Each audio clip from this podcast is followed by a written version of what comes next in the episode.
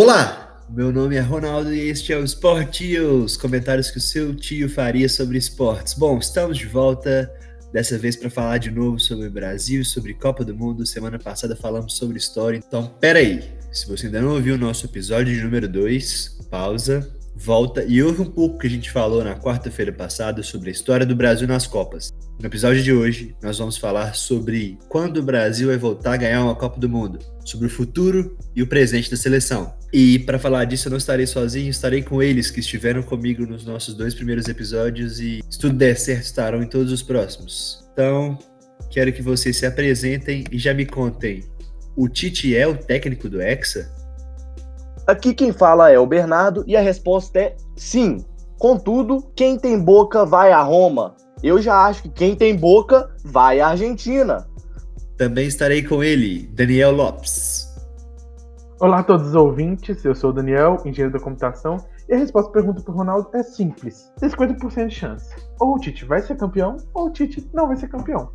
É por isso que você é formado em engenharia entende como ninguém dos números. Também estarei com João Pedro Durso. Fala galera, tudo bom? Aqui é o João Pedro Durs. E eu simplesmente acho que o Tite não é o técnico do Hexa. Também estarei com João Vitor. Fala galera, eu acho que o Tite só vai ser o técnico do Hexa se ele mudar de nome para Jorge Sampaoli. Meu divino! Como eu disse no começo, meu nome é Ronaldo e eu não acho que o Tite é o técnico do Hexa, mas ele é o técnico do Brasil para a Copa de 2022. Essa informação já foi garantida por Rogério Caboclo, presidente da CBF, em junho do ano passado. Então, esse podcast, em que trataremos sobre o futuro, tomará por base essa informação. Tite pode não ser o técnico do Hexa, mas é quem vai comandar a seleção canarinha na Copa de 2022.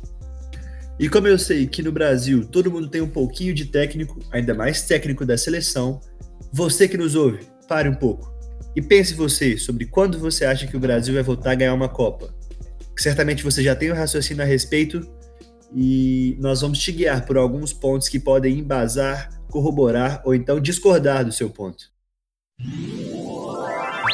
Brasil!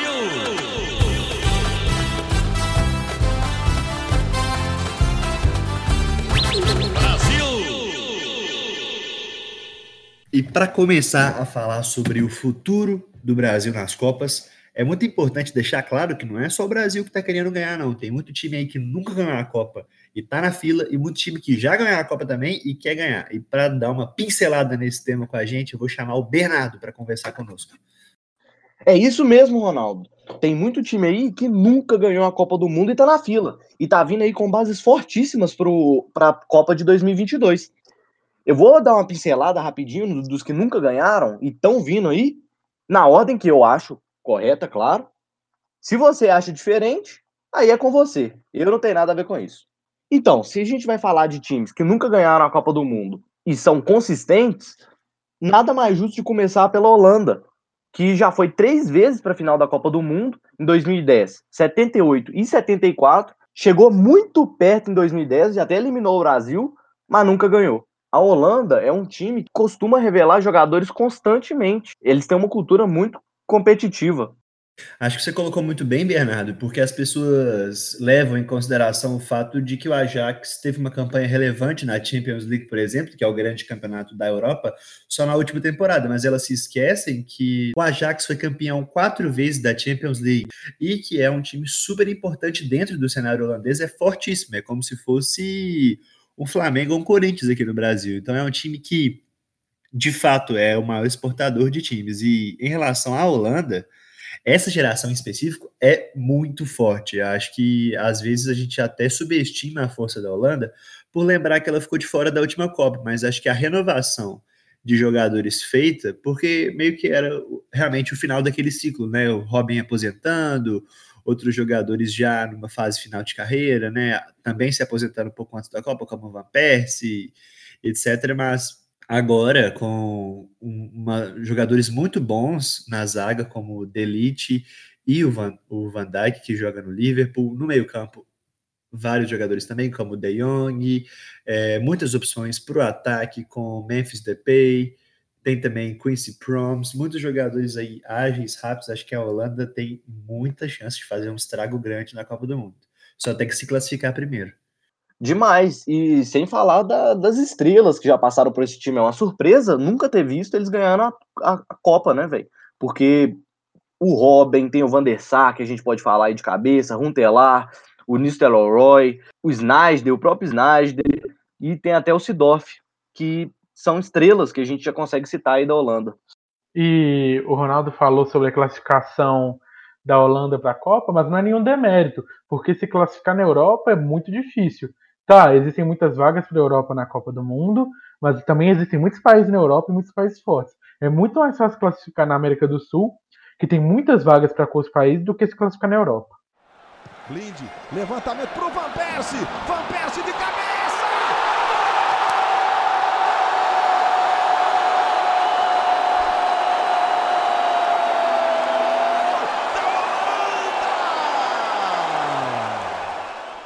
O próximo que eu acho que vem aí forte é Portugal. É um time que, para mim, é um dos potenciais maiores, principalmente porque, pelo que eles vêm demonstrando na Eurocopa, né, velho?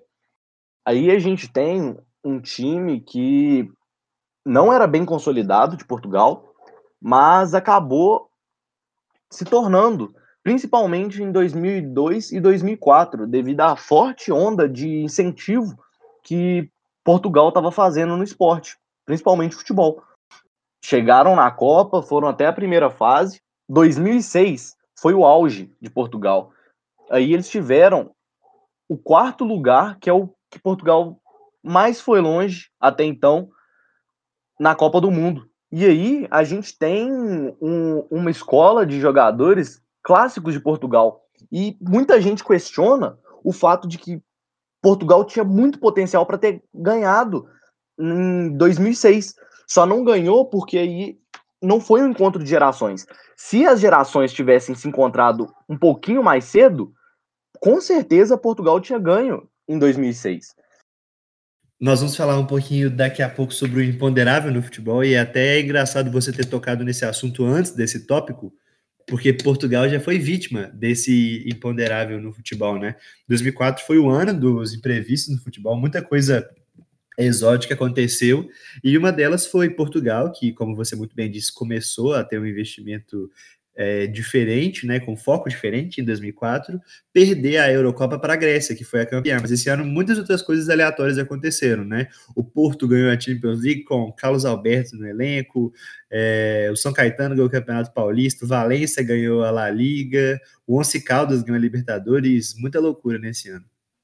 Sim, Ronaldo, e aí a gente tem um encontro, que eu bem disse, de gerações, que tem um dos principais é o Cristiano Ronaldo, né? Que daí a pouco foi despontar como uma das maiores estrelas do futebol moderno. E se ele tivesse nascido, velho, se ele tivesse nascido um pouquinho mais cedo, começado a jogar bola mais cedo, esse cara ia fazer um estrago no time do Figo, filho. Daí a gente pode citar os clássicos Nani, Pepe. Tinha também aquele lateral esquerdo de Portugal que chamava Boa Morte. Ou então aquele atacante que chamava Pauleta. Pauleta era brabo, viu? Mas, é, ô Bernardo, você falou muito sobre a geração de 2006, que de fato foi uma incrível geração, chegou nas semifinais da Copa, mas a gente está esquecendo da Copa do Mundo de 66 também, que pode-se dizer que é mais chance da, de título do que a Copa de 2006, porque o time da Itália em 2006 era muito bom. É, dava muito jogo com o time de Portugal, caso, caso Portugal tivesse com esse encontro de gerações que você falou aí. E no, já na Copa de 66, o time de Portugal para mim era muito distante. Não é algo que a gente pode falar que a maior chance de título de Portugal foi a de 2006, e sim foi a de, foi a de 66. Não, mano, eu não acho, viu, velho? Acho que você tá errado. Recebeu o João Pinto. Pauleta na área. Vem lançamento. É para ele. Ajeitou na coxa. Só tem um pela frente. Driblou. Gol!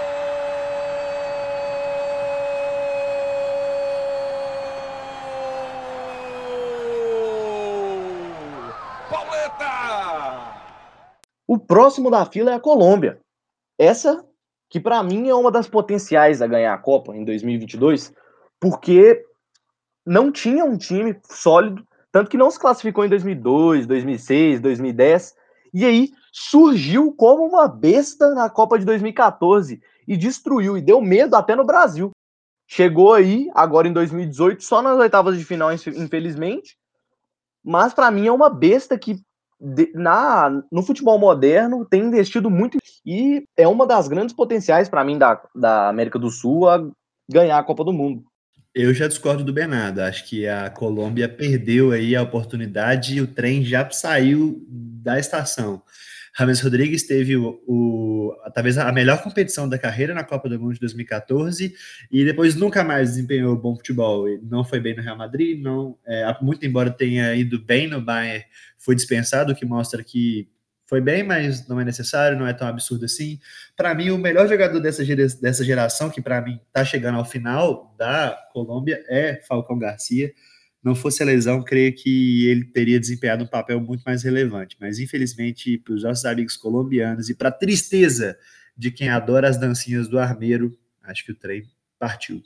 Não, e sem falar também que Bernardo falou que deu medo para o Brasil. Na verdade, a Colômbia tomou um gol de longe do Felipe do Davi Luiz, que mesmo sendo um, um, grande, um grande batedor de falta, e no Chelsea já jogava de mais de volante do que de zagueiro, Ainda assim é uma vergonha naquela Copa. Seja honesto. Antes do jogo você tava com medo ou não tava? Medo de quem, sou? Naquela época eu tava na fé que o Brasil ia ser campeão e ia ter medo da Colômbia. não, velho. Se eu tive medo da fortíssima geração belga, eu vou ter medo de Colômbia, irmão. Se o Brasil tá na Copa, eu tenho sempre certeza que vai ganhar. Só nós temos cinco estrelas, amigo. Camisa pesada demais. Problemas, hein, Ronaldo? Problemas. No Aguilar, pro Rames, arrumou, bateu, gol!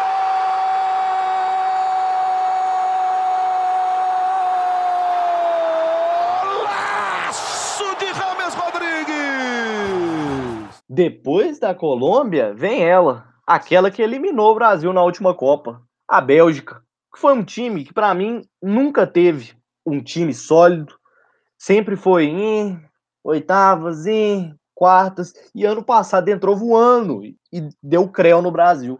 É importante ressaltar aí que o Brasil não fez um jogo tão ruim assim contra a Bélgica.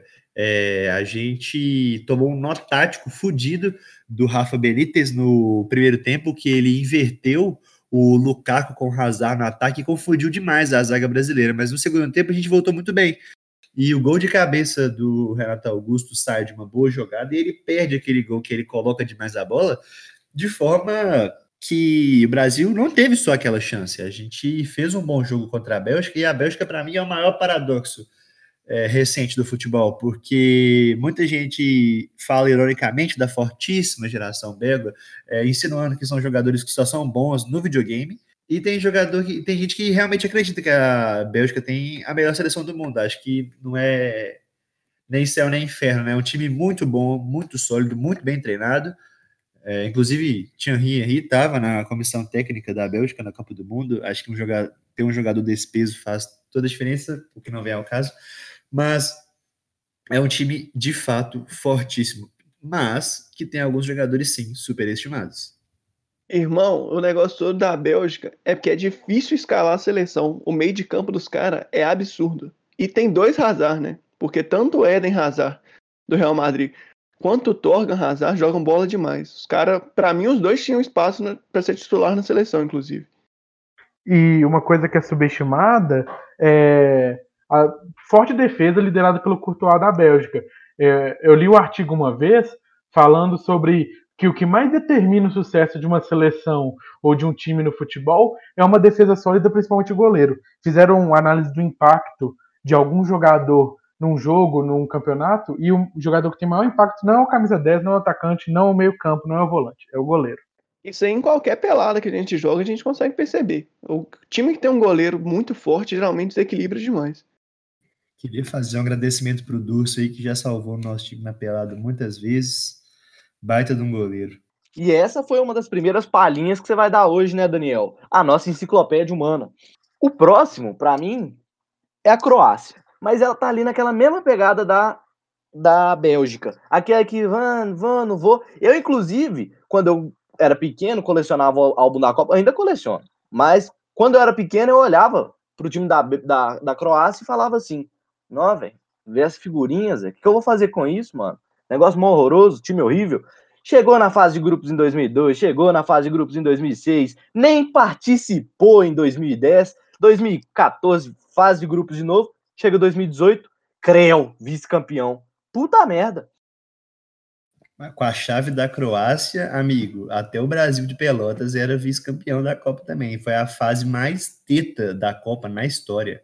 Uma coisa engraçada é que o Brasil jogou um amistoso com a, com a Croácia antes da Copa do Mundo é, e venceu por 3 a 0 e não chegou nem na, nem na semifinal da Copa. E a Croácia, por sua vez, jogou a final. Só o Bernardo estava falando da força dessa geração croata, um jogador que eu acho muito subestimado desse time da Croácia é o Mandzukic. Acho que é um atacante que tem o cheiro de gol, joga muita bola e por onde passou fez muita diferença, mas nem sempre o reconhecimento que merece. Muito, muito subestimado, muito subestimado, um dos jogadores mais subestimados da Croácia. O cara é um monstro. É, e uma coisa que é importante falar sobre o time da Croácia, além de toda a sorte que envolveu essa chave mais fácil da história, talvez que a gente vai falar no próximo tema, mas considerar que ela é possivelmente herdeira do futebol da Iugoslávia. Então é um país que, querendo não tem um pouco de história na Copa do Mundo, já foi quarto lugar na Copa de 62, considerando a história da Iugoslávia. Agora uma menção honrosa, só porque não dá para não falar desse time, que sempre a gente tem aquele, no fundo do coração, expectativa devido ao sucesso em outros esportes, mas não dá. No futebol não dá. Mas menção honrosa para os Estados Unidos da América, porque no futebol feminino, os caras, os caras não, né? As minas, absurdo, absurdo. Tava lá na Copa do Mundo feminina e a torcida pro futebol feminino é disparado. Os caras torcem muito. Todo mundo na rua com, com camisa do time da seleção feminina. E as grandes estrelas, né, de Alex Morgan e Megan Rapinoe, que foram duas estrelas assim na Copa, mas na Copa do Mundo masculina, meu Deus, que vergonha. Quartas de final, primeira fase, oitavas. E em 2018 nem classificar classificou. Mas aí, expectativa, né? Coração forte, vamos torcer para que eles tentem pelo menos classificar em 2022. Eu prefiro que a Costa Rica se classifique de novo do que ver Estados Unidos na Copa. Não torço para eles em nada. Bernardo, continuando aí na parte de menções honrosas, eu acho que uma seleção que pode evoluir bastante no, no futuro próximo aí é a seleção chinesa, né? E a China tá vindo com tudo, contratando, contratando entre aspas, né? Mas é, na verdade é naturalizando todo tipo de brasileiro. É, quem já pode jogar pela seleção chinesa é o Aloísio, boi bandido, que jogou aqui no São Paulo, fez um grande campeonato brasileiro. O cara já tem até nome chinês, ele chama agora Luogufu. E Pelo tem o Elkerson de também. Deus. O Elkerson que jogou no Botafogo, o nome dele é Aikesen agora. até a seleção dos caras é falsificada, não tem como. não. E tem um outro nome também que pode jogar no futuro próximo pela seleção chinesa, que é o Ricardo Goulart. Ricardo Goulart já tem a, é mesmo? a naturalidade chinesa e ele só tá esperando agora a autorização da China para conseguir jogar. Que absurdo. Da China não, né? Da FIFA, na verdade. Da China é importante falar que eles estão investindo massivamente em esporte, não só no, no contratação de Brasil naturalização, como recentemente saiu a notícia do Gansu Evergrande, vai construir um estádio gigante na forma de flores de lótus para 100 mil pessoas, os maiores estados, estádios do mundo. E além disso, é, acho que vale a pena colocar, já que estamos na menção honrosa, a seleção do México, que é, joga como nunca e pede como sempre, mas é um país que transpira futebol, tem muito talento, mas nunca conseguiu ter uma seleção que fosse longe. Mas quem sabe algum dia ela emplaca, né? Vai saber. Não tem como o conhecimento do Daniel, não, né, gente? Vocês que não conhecem ele, o cara tem um cabeção, Zé. Agora falando das seleções que já ganharam Acho que a primeira que pode ser uma ameaça aí para o Brasil em 2022 é a França.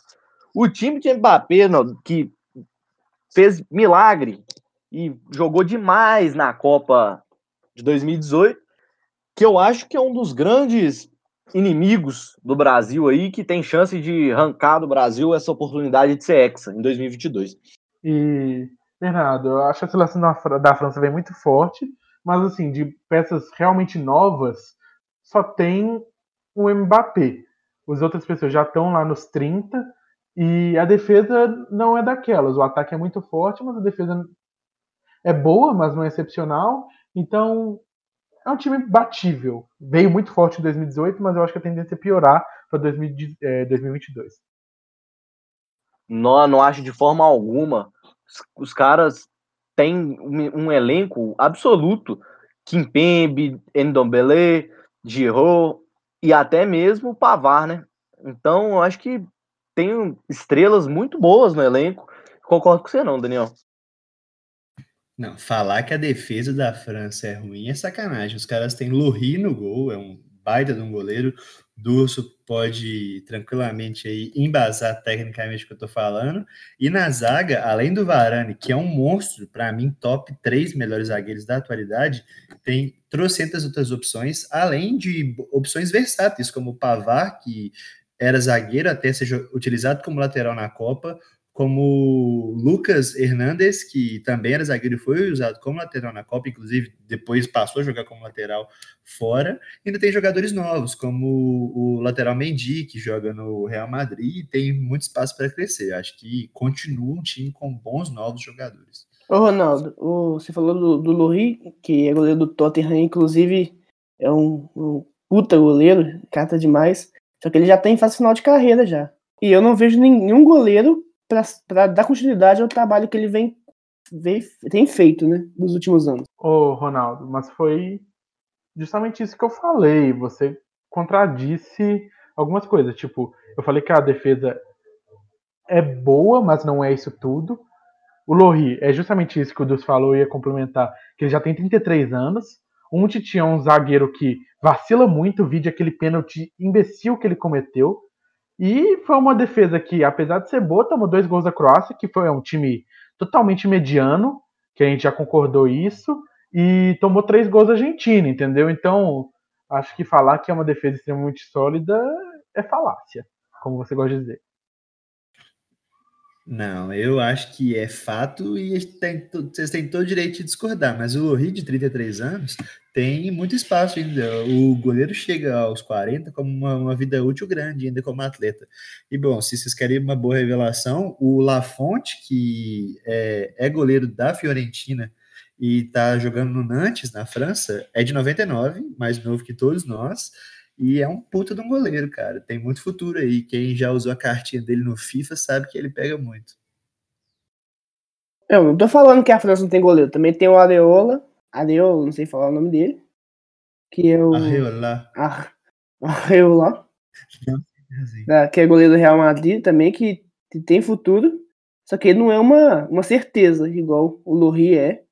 Porque a gente pode falar de vários goleiros que foram promessas, mas que não que não acabaram vingando no futebol. Se a cartinha de jogador do FIFA do cara é boa, quer dizer que o cara é bom, né, Ronaldo? Se tá na internet é porque é verdade. A gente já sabe disso, Daniel. Você tá errado. Agora nada mais justo que falar dela. A Alemanha, aquela que goleou o Brasil de 7 a 1 em 2014. E lá vem mais. Olha a bola tocada, virou passeio.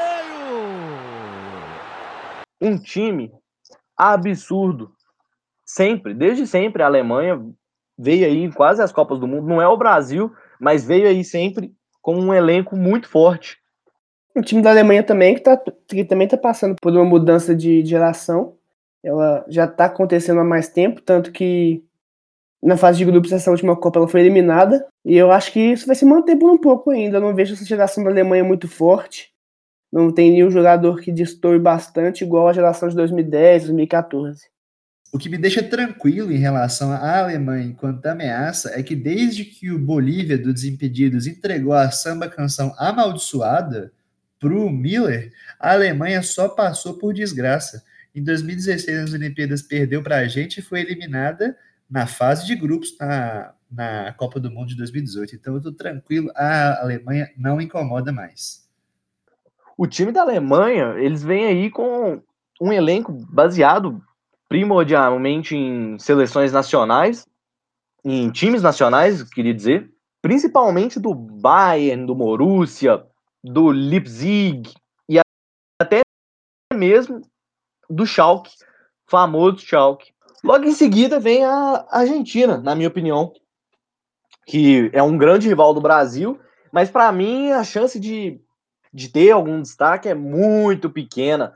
Eu não acho que a Argentina vai ter um desempenho bom, não. A gente tem, além do Messi, pouquíssimos jogadores que estão tendo um desempenho positivo nesse, nesses últimos anos. Bernardo, eu já discordo de você porque tem alguns jogadores, inclusive bem novos, que já estão fazendo campanhas de destaque, é, não com a camisa da seleção argentina, que a Argentina está uma draga ainda, mas pelos seus clubes, que é o caso, para mim, o maior expoente disso é o Lautaro Martinez, que estava jogando aqui na, no, na Argentina, eu acho que era pelo Racing, mas o moleque joga bola demais, fez uma das melhores partidas, uma das melhores atuações individuais que eu já vi na minha vida contra o Cruzeiro na fase de grupo da, da Libertadores de 2017, se eu não me engano, ou 2018.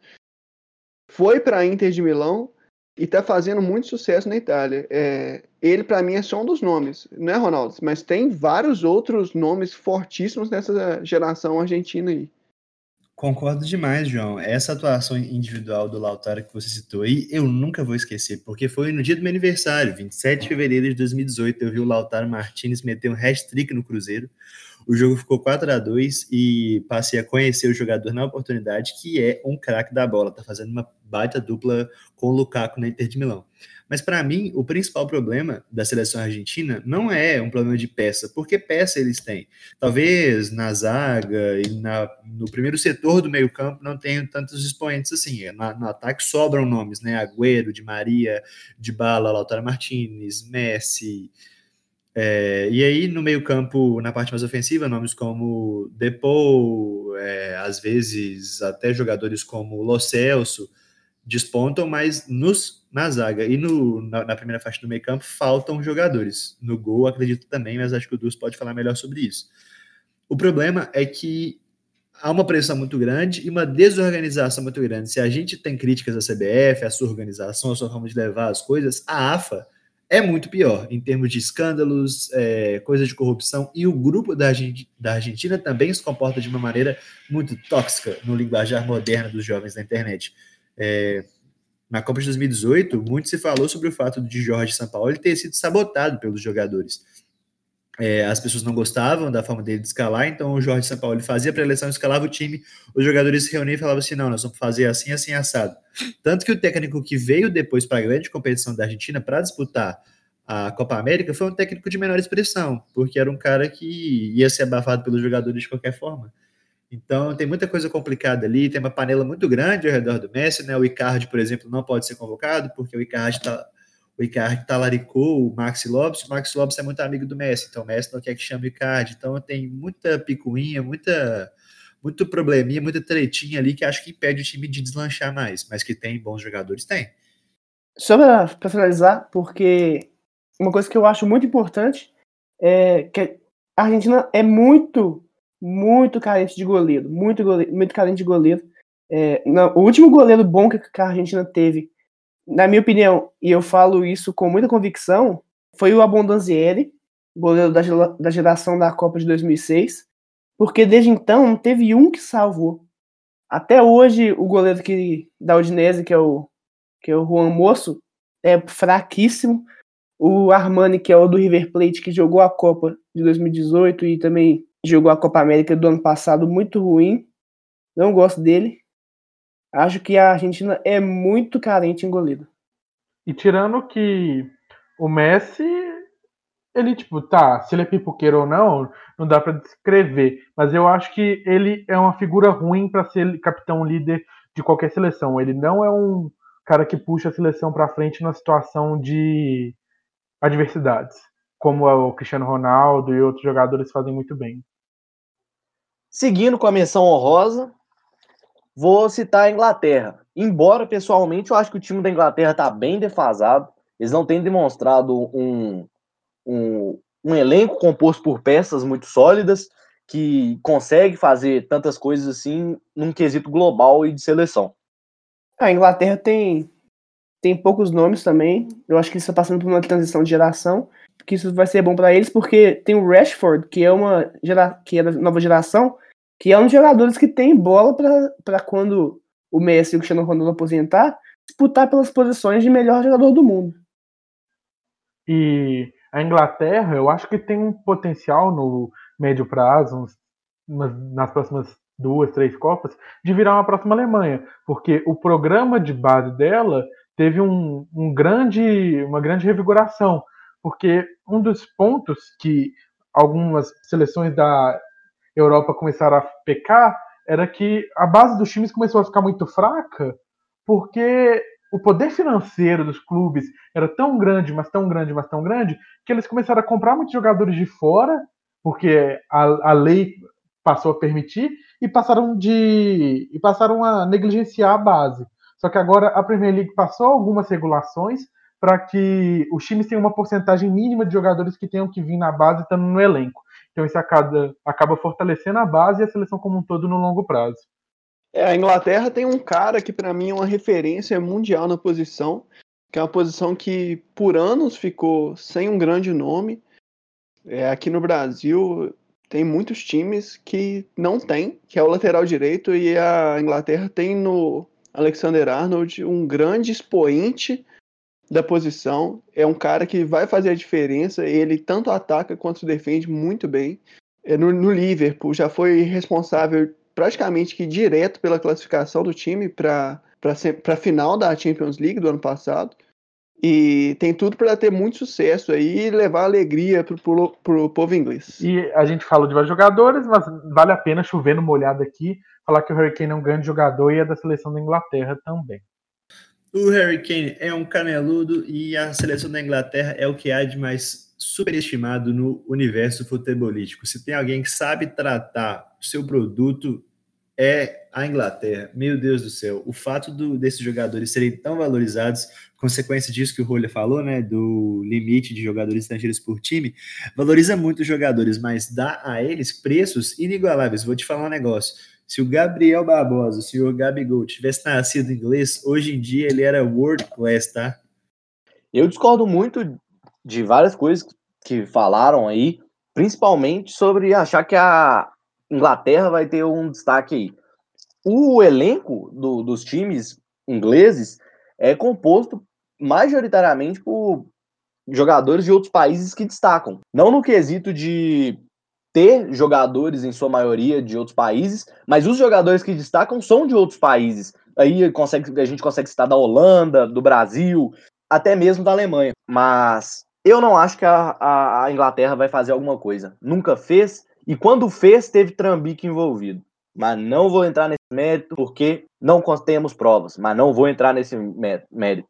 Muito bom, Bernardo. Achei interessante que você citou aí o seu querido clube Leipzig para outras pessoas tido como Leipzig, né? Cada um com a sua pronúncia. Eu aqui não vou dar uma de professor Pascal aqui.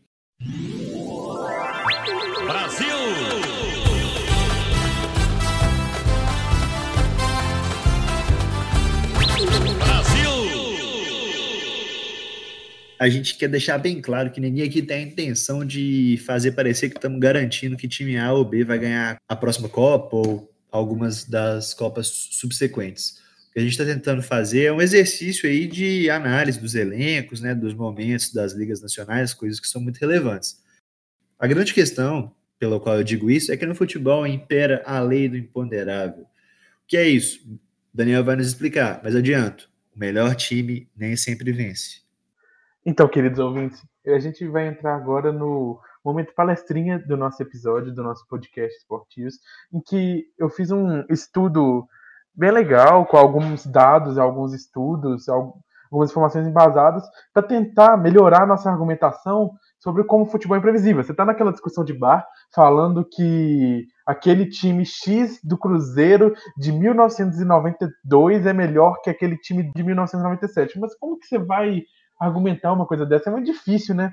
Então, aqui a gente vem falar um pouco sobre aleatoriedade e como isso pode afetar o futebol.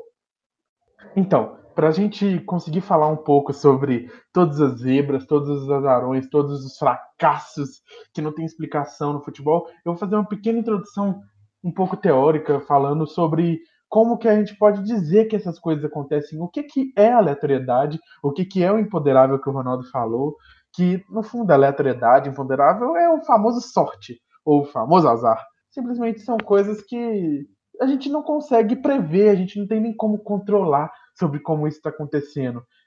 Um exemplo da sorte que pode levar em efeito no futebol é, por exemplo, o juiz errando aquele lance do pênalti, ou o bandeirinha errando aquele impedimento milimétrico. Ele poderia ter acertado, poderia não ter acertado. Erro humano é uma coisa que é intrínseca do futebol e afeta muito as decisões de um jogo. Um pênalti pode mudar o jogo que estava 0 a 0 para 1 a 0 aos 80 minutos. O vento, se está ventando muito ou não está, se está chovendo muito ou se não está, se algum jogador teve algum tipo de lesão extremamente grave, que a diferença de uma lesão pequena para uma lesão grave, às vezes é muito pequena. Todas essas coisas influenciam muito no resultado do jogo.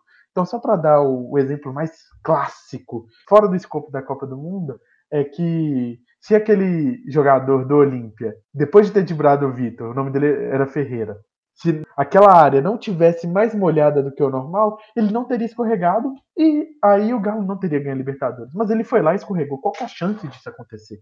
Isso não, nunca acontece. Mas são coisas que fazem parte do jogo o fato do jogo ser aleatório, ter esse fator de sorte, é que torna ele tão emocionante. Porque senão a gente sempre ia ver o melhor time ganhando, isso não tem graça. É, não tem as histórias, as jornadas do herói, os contos de Cinderela que acontecem no futebol. Uma coisa que eu também gostaria de falar nessa pequena introdução que eu estou fazendo é sobre o quanto que a gente subestima a quantidade de aleatoriedade, de sorte que existem nas coisas do mundo. Um livro muito bom que eu li uma vez que fala um pouco disso é O Andar do Bêbado, do Leonard Milodnow, que é um dos ganhadores do Nobel de Economia. E ele basicamente fala o quanto que as ações que existem no nosso dia a dia são dominadas pela aleatoriedade e a gente tenta levar isso muito para a pessoa que teve que é boa que é ruim, mas na verdade foi realmente sorte. Realmente sorte. As ações que nós tivemos, tudo isso, muitas vezes é sorte. O que acaba levando a duas grandes falácias que existem dentro do mundo e dentro do esporte. O primeiro é a clássica falácia do engenheiro da obra pronta. Não tem esse nome, mas é o que a gente todo mundo sabe. É muito fácil falar depois que as coisas já aconteceram. Por exemplo, ah, depois de falar que o Brasil era claramente o melhor time da Copa de 94, depois que o Brasil ganhou. Mas no começo da Copa ninguém sabia isso, entendeu? Tipo, como você vai falar isso? Depois é muito fácil, óbvio, mas antes não tem como. Também, outra falácia famosa que é muito aplicada nesses raciocínios é a falácia da falsa causa. Por exemplo, o Brasil realmente foi o time que ganhou a Copa de 2002, por exemplo. Mas ele ganhou porque ele era o melhor time? Não, velho. Ele pode ter sido o melhor time perdi, perdido, como perdeu em outras Copas, com times muito fortes, ou pode ter sido um azarão que ganhou. O fato ganhar tem muito fator de sorte que influencia nesse resultado. E além de que você conseguir realmente objetivamente medir qual que é o melhor time, já é um problema extremamente difícil. Então a gente tem que tomar muito cuidado com esses raciocínios que são simples. Porque no futebol impera a sorte, impera a aleatoriedade. Claro, o melhor time sempre tem uma vantagem sobre o menor, mas não quer dizer que aquele isso vai acontecer. Resumindo toda essa introdução, toda essa palestrinha, é muito fácil falar com o melhor time depois todos os resultados já aconteceram. É muito mais é muito fácil falar de tudo depois que aquilo já aconteceu. E agora eu vou fazer uma análise um pouquinho mais detalhada, falando sobre o quanto isso influencia no futebol como esporte e na Copa do Mundo. O quão realmente importante é a aleatoriedade. Porque eu falei que a aleatoriedade funciona com escorregão, escorregão do Ferreira na final da Libertadores e em tantos outros cenários que existem no mundo. Mas agora vamos tentar falar de um jeito mais objetivo. Então, eu disse que Sim, a aleatoriedade é muito presente nas nossas vidas, sobre todos os aspectos. E sim, eles também estão muito inclusos dentro dos esportes.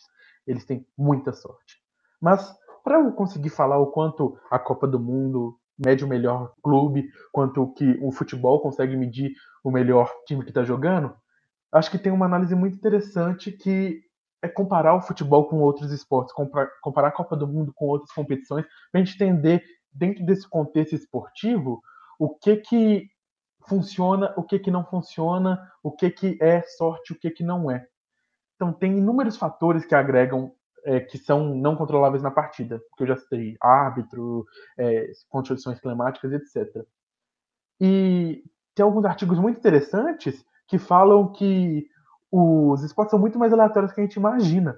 Primeiro eu li um artigo do New York Times que fala sobre a World Series.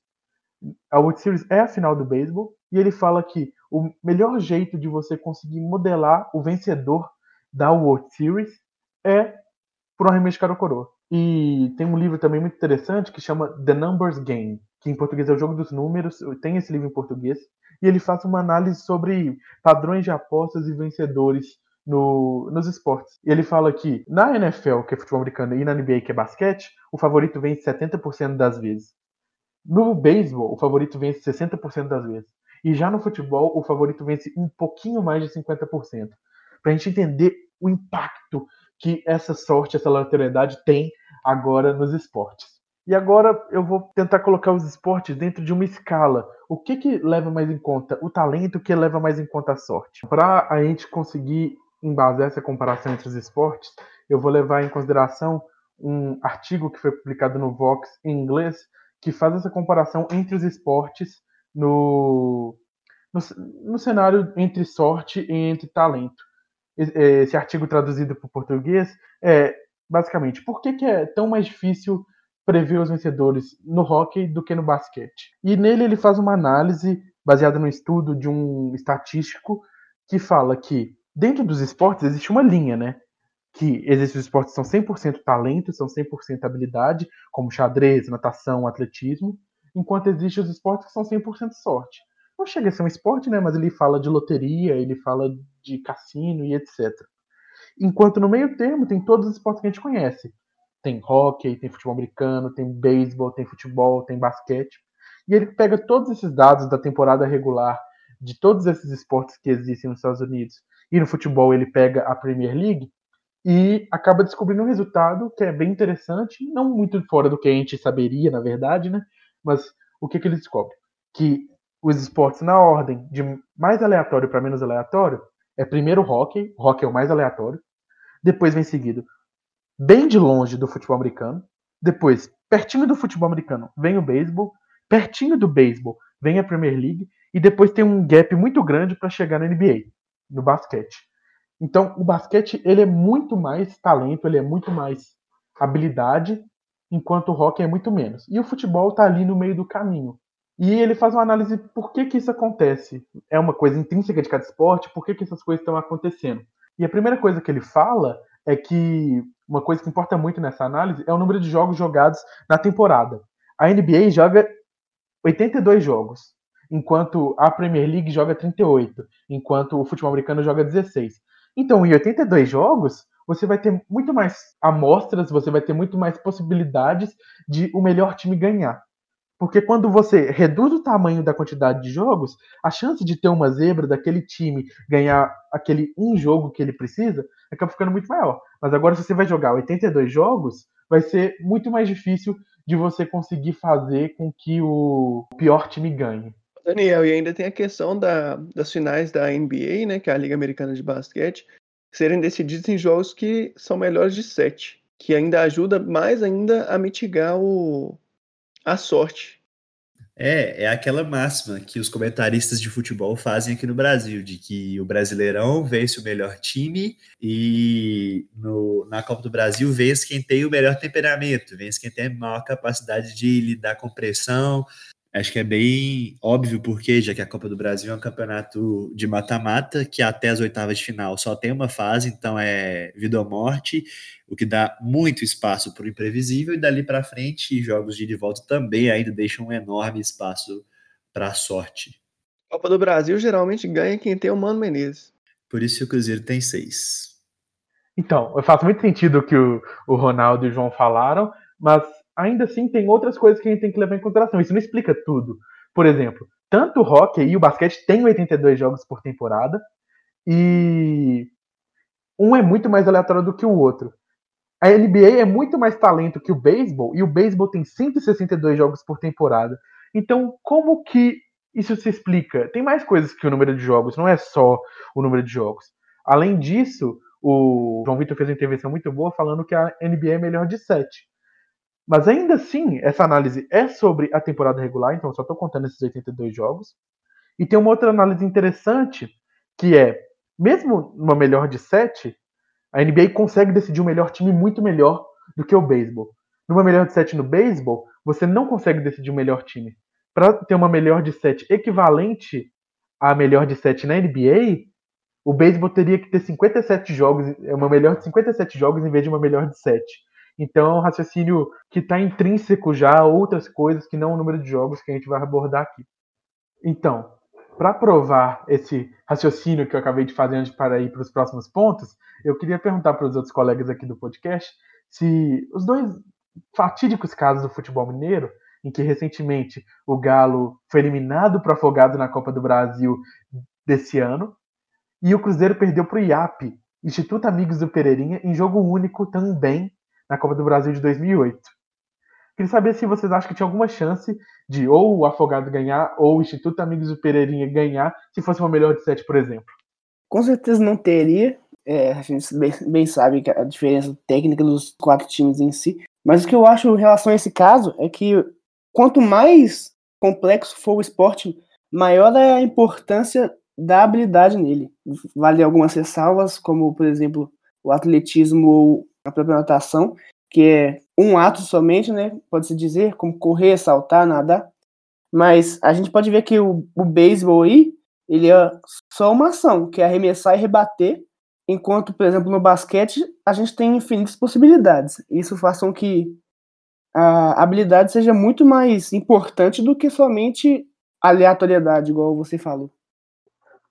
Mais uma vez, Daniel, a gente tem aquele negócio que a gente comentou no episódio passado, que é o quesito do psicológico, que os jogos são muito pesados pelo psicológico e interferem no imponderável, entendeu? E a gente sabe que, por diferença técnica, igual o Dus comentou agora, isso não ia acontecer se fossem sete jogos. Ô Daniel, e também nesses jogos eu acho que tem um, uma outra questão que é estado do gramado. Porque jogador de futebol profissional, eles são acostumados a jogar em tapetes, né? Com a, praticamente grama artificial, de tão perfeito que é. Quando, por exemplo, o Atlético for jogar com afogados no estádio horroroso, realmente complica pro, pros caras, sabe? É lógico que pra gente falar isso, a gente que é peladeiro, é complicado. Porque a gente joga em pasto, cheio de cana de açúcar e escambau, e a gente consegue desempenhar um, um futebol que a gente julga aceitável. Mas para o cara que está acostumado sempre a jogar no, nos tapetes, realmente é difícil.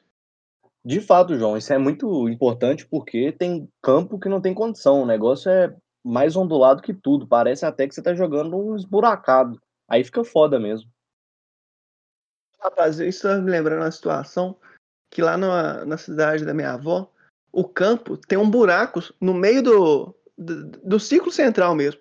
Então, tipo assim, você tá começando a, a jogar, na hora que você tá subindo pro ataque, do nada você cai no buracão assim, você some, o goleiro já não te vê mais, e depois você aparece pro jogo de novo. Impressionante.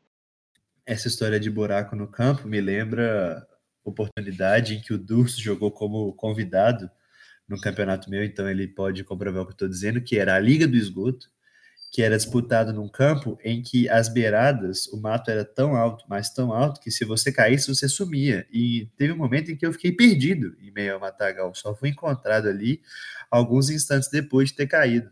Eu não é, Dução? Voou para buscar a bola lá, a bola. na ponta esquerda, mano. Eu lembro certinho como se fosse hoje, mano. Na ponta esquerda, o Ronaldo foi lá buscar a bola, tropeçou em alguma coisa, ter uma raiz que devia estar lá. Ele voou de cara no gramado, que devia ter mais ou menos uns 90 centímetros de altura. Foram momentos de tensão até ele levantar. Estou vivo. E depois, para responder a pergunta que o Daniel fez, bom, eu até poderia falar sobre o imponderável, mas eu vou deixar uma opinião aqui. O Atlético só perdeu para o Afogados porque os jogadores estavam sabotando o Rafael do Damel. É, isso aí, inclusive, ficou claro depois em uma entrevista. Nem sei quem deu a entrevista. Foi o Natan. Foi o Natan. O Natan deu a entrevista. Ele foi até repreendido pelo presidente do, do Atlético depois, mas ele deixou claro que eles estavam basicamente sabotando o Dudamel, que ninguém estava aguentando o cara mais. Isso, para mim, é uma coisa que me deixa muito tiltado com o, com o futebol brasileiro. Essa mania que os jogadores têm de sabotar o próprio time e falar. Mas isso é papo para outro podcast. É, a intervenção foi, acho que, perfeita. Uma das coisas que o João falou que me chamou muita atenção, ele fala da situação de gramado. Isso exemplifica tudo sobre como o sistema do futebol se comporta. Tem todas as coisas que podem fazer surgir a parte do talento, o melhor time se sobressair, mas quando você injeta aleatoriedade dentro do futebol, seja por meio de uma condição climática extrema quando está chovendo, ou seja por um gramado ruim que faz a bola picar para qualquer lado e isso traz sorte, querendo ou não, e pode para o pior time ganhar, isso afeta muito o resultado. Então, outra coisa que apontada que faz muita diferença sobre qual esporte é melhor em medir qual é o melhor time ou não é a quantidade de pontos jogados em um certo jogo. Ele fala que a NBA, o basquete é um dos esportes que mais valoriza o melhor time, justamente porque o basquete você vai ter 40, 50 pontuações que vão levar 90, 100, 110 pontos. Então vai ter muitas chances do time pegar a bola e tentar acertar a cesta. Claro, o time pode estar num time ruim, num, num dia ruim, não conseguir acertar muitas vezes naquele dia. Mas como existem muitas oportunidades de fazer ponto, isso faz com que o melhor time emerja mais facilmente. Enquanto no futebol, a maioria dos placares são 1x0, 1x1 ou 2x1. Então, uma, uma coisa que faz uma pequena diferença, como o juiz marcar um pênalti errado, ou qualquer coisa que seja, faz uma diferença gigante na sorte que vai acontecer na aleatoriedade que tem naquele jogo. Além disso, outra coisa que é pontuada como muito importante quando você vai analisar a sorte de algum esporte é o número de jogadores que tem em campo ao mesmo tempo, né? Por exemplo, é quando você tem tênis, por exemplo, que tem um jogador contra o outro, ou você tem natação, que é uma pessoa contra o relógio, a quantidade de sorte que tem é extremamente pequena, porque é uma interação relativamente simples. Mas à medida que você vai colocando mais e mais e mais jogadores dentro de um campo, a quantidade de natações aumenta muito. Então, por exemplo, é, a diferença de que existe natação e tênis para o basquete é grande, porque no basquete tem cinco jogadores. Aí você vai para futebol que tem 11, você vai para futebol que tem 11, você vai para o beisebol que tem nove de cada lado. É uma coisa que vai ficando cada vez mais complexa de você modelar, então fica muito difícil de você saber quem que é o vencedor. Ô Daniel, e no beisebol acontece muito de jogos e até mesmo campeonatos serem decididos por erros bizarros, né? Por exemplo, é... eu, eu, eu não lembro qual time que foi, mas eu sei que aconteceu uma vez de tipo assim, o, o time era só eliminar mais um para ser campeão. Aí o cara rebateu aquela bola pro alto, que era em tese fácil para eliminação, e o cara que ia eliminar ele deixou a bola cair no chão e ele completou a corrida, sabe? Então acho que essas coisas rolam demais no beisebol. Realmente você tem razão, é um esporte que o imponderável impera. E esse imponderável, João, no, no beisebol é mascarado por ter 162 jogos na temporada. Mas só que, no fundo, no fundo, é um esporte muito aleatório. E por último, mas não menos importante, uma das coisas que é muito importante para definir quem que é o melhor time é o impacto que um jogador consegue ter naquele time. Por exemplo, no basquete, você pode ter ao mesmo tempo que o LeBron James ataca para você 100% do tempo, ele vai defender para você 100% do tempo. Enquanto no futebol, o, o melhor jogador seu não vai conseguir estar tá em todas as jogadas 100% do tempo. É muito difícil. No beisebol, por exemplo, você não consegue colocar o seu rebatedor, melhor rebatedor, para rebater todas as vezes. Existe uma rotação que todos os nove jogadores têm que rebater uma vez antes do, do seu melhor jogador conseguir rebater de novo. Então, o impacto que um jogador consegue ter no time ele é reduzido. Por exemplo, se você pega o CR7 agora e coloca no Cruzeiro, você acha que o time do Cruzeiro agora com o CR7 é campeão brasileiro? Eu discordo. Mas só que se você pega qualquer time do basquete e coloca o LeBron James, ele é candidato para o título automaticamente. Então eu queria saber, pergunta para todos os meus amigos: CR7 no Cruzeiro, o Cruzeiro sobe para a Série A? Cara, eu acho que sobe. Até porque, por mais que o time do, do Cruzeiro seja ruim, é pelo menos até antes do, do Campeonato Mineiro ser interrompido, agora fez alguns ajustes, contratou um novo técnico, pode ser que melhore um pouco, mas o Cristiano Ronaldo seria um desequilíbrio impensável. Na minha opinião, acho que o Cruzeiro sobe com certeza com o Cristiano Ronaldo. O que, que você acha, Ronaldo? Meu amigo, o Cruzeirão vai subir com o Marcelo Moreno, não vai subir com o Cristiano Ronaldo? Para, Bu, para.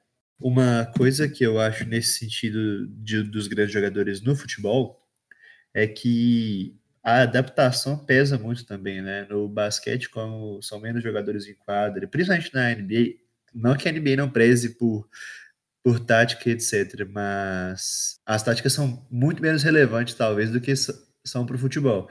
Então, uma coisa que pesa no futebol é a adaptação. Talvez o Cristiano Ronaldo demorasse um tempo para se adaptar no Cruzeiro, como demorou para se, se adaptar na Juventus. Teve um primeiro ano abaixo da média. O artilheiro do italiano nem foi ele, foi o Quagliarella mas agora ele já voltou a ser a besta enjaulada que é de sempre. E o Cristiano Ronaldo, a gente sabe que se ele viesse para o Brasil, Cruzeiro jogar a Série B, ele ia na casa dele criar um pasto para todo dia correr lá e aprender a jogar bola no pasto. Porque é muito claro que o cara é uma máquina de treino, filho. Ele não ia ficar atrás. Ele ia se adaptar muito rápido. Todo mundo sabe disso. Então, a gente não tem nenhuma dúvida que o Cruzeiro seria campeão, com certeza, caso o Cristiano Ronaldo chegasse e jogasse com os moleques aqui do bairro, na Série B. O Cristiano Ronaldo ia colocar o robozinho para capinar o passo antes do. Então, esse, esses fatores que eu acabei mencionando são alguns dos principais que valem a pena ser mencionados quando a gente vai medir qual esporte é mais aleatório ou não. Ele falou do número de jogos, da quantidade de pontos, do número de jogadores e do impacto de que um jogador pode ter num time. Aí, a gente tem que entender como que a Copa se enquadra nesse cenário, né? Porque o número de jogadores não varia no futebol, né? O futebol ele tem 11 jogadores, mas dá para entender que entre futebol e basquete, o futebol tem mais aleatoriedade por causa disso. É, e quantidade de pontos é uma coisa muito importante se levar em consideração. A Copa tem uma média histórica de gols muito pequena. Ela tem, na média, uns menos de 3 gols por partida. Então, quer dizer que o placar médio é 2 a 1 ou um a um por aí. Então quer dizer que, dado que o placar médio é muito baixo, você tem uma chance muito grande de um time, por exemplo, a Suíça na Copa de 2018, como o Ronaldo falou, emplacar um a um no Brasil e no final pode ir para os pênaltis, que pênalti é loteria também. É pênalti, tá, tem sua coisa de saber bater pênalti, mas ainda assim é quase 50-50.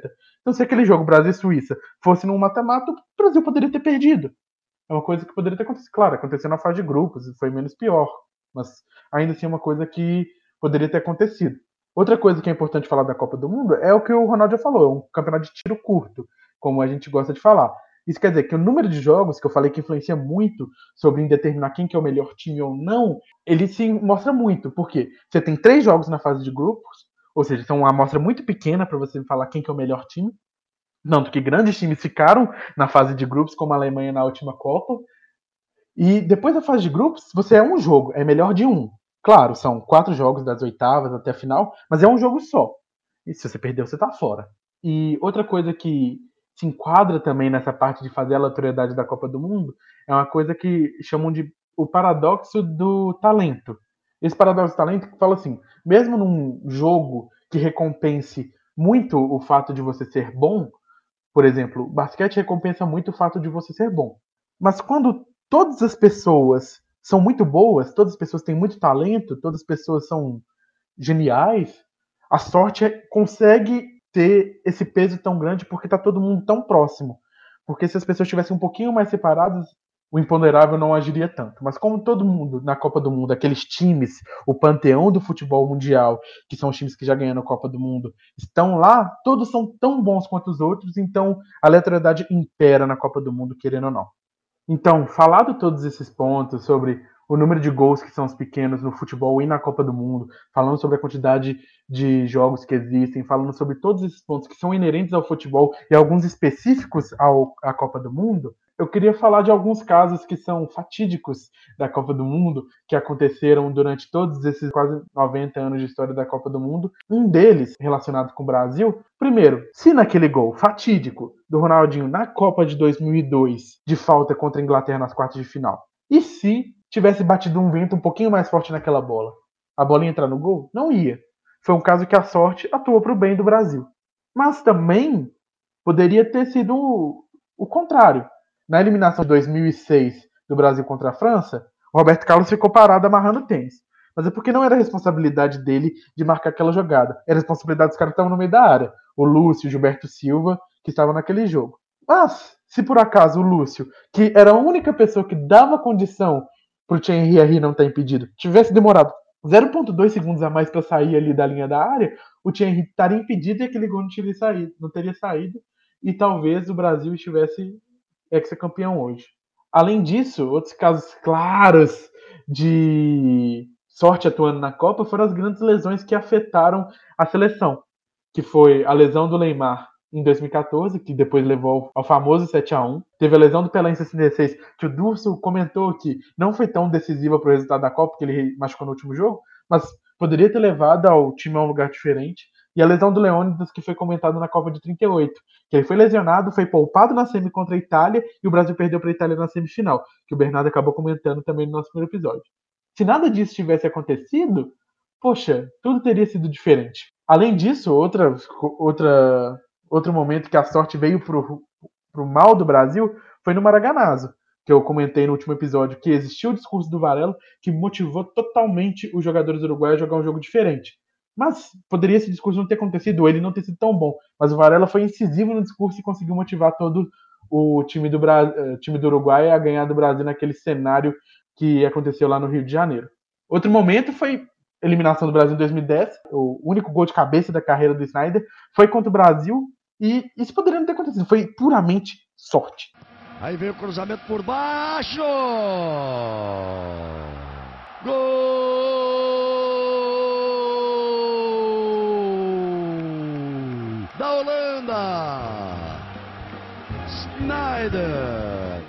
Mas a sorte que para o Brasil foi azar, né? Para a Holanda foi sorte. Além disso, alguns casos na Copa que não envolvem o Brasil foi os casos famosos de times favoritíssimos favoritíssimos que não ganharam a Copa, como a Holanda em 74 e a Hungria em 54, que a gente já comentou. Além de infinitas outras histórias que existem na Copa do Mundo, que acho que não vale a pena comentar agora. Eu acho que a gente conseguiu fazer um panorama muito legal sobre como que a sorte afeta inúmeros jogos de futebol, inclusive a Copa do Mundo e vários cenários que aconteciam no Brasil. Então, acho que faz sentido a gente levar isso em consideração para conseguir cravar realmente quando o Brasil vai ganhar a próxima Copa. Legal, Daniel. Como o Bernardo gosta de dizer, você é a nossa enciclopédia humana. Achei muito interessante as informações citadas. Para quem é verdadeiramente fã de esporte e você pincelou vários esportes e foi bem interessante. Me diverti.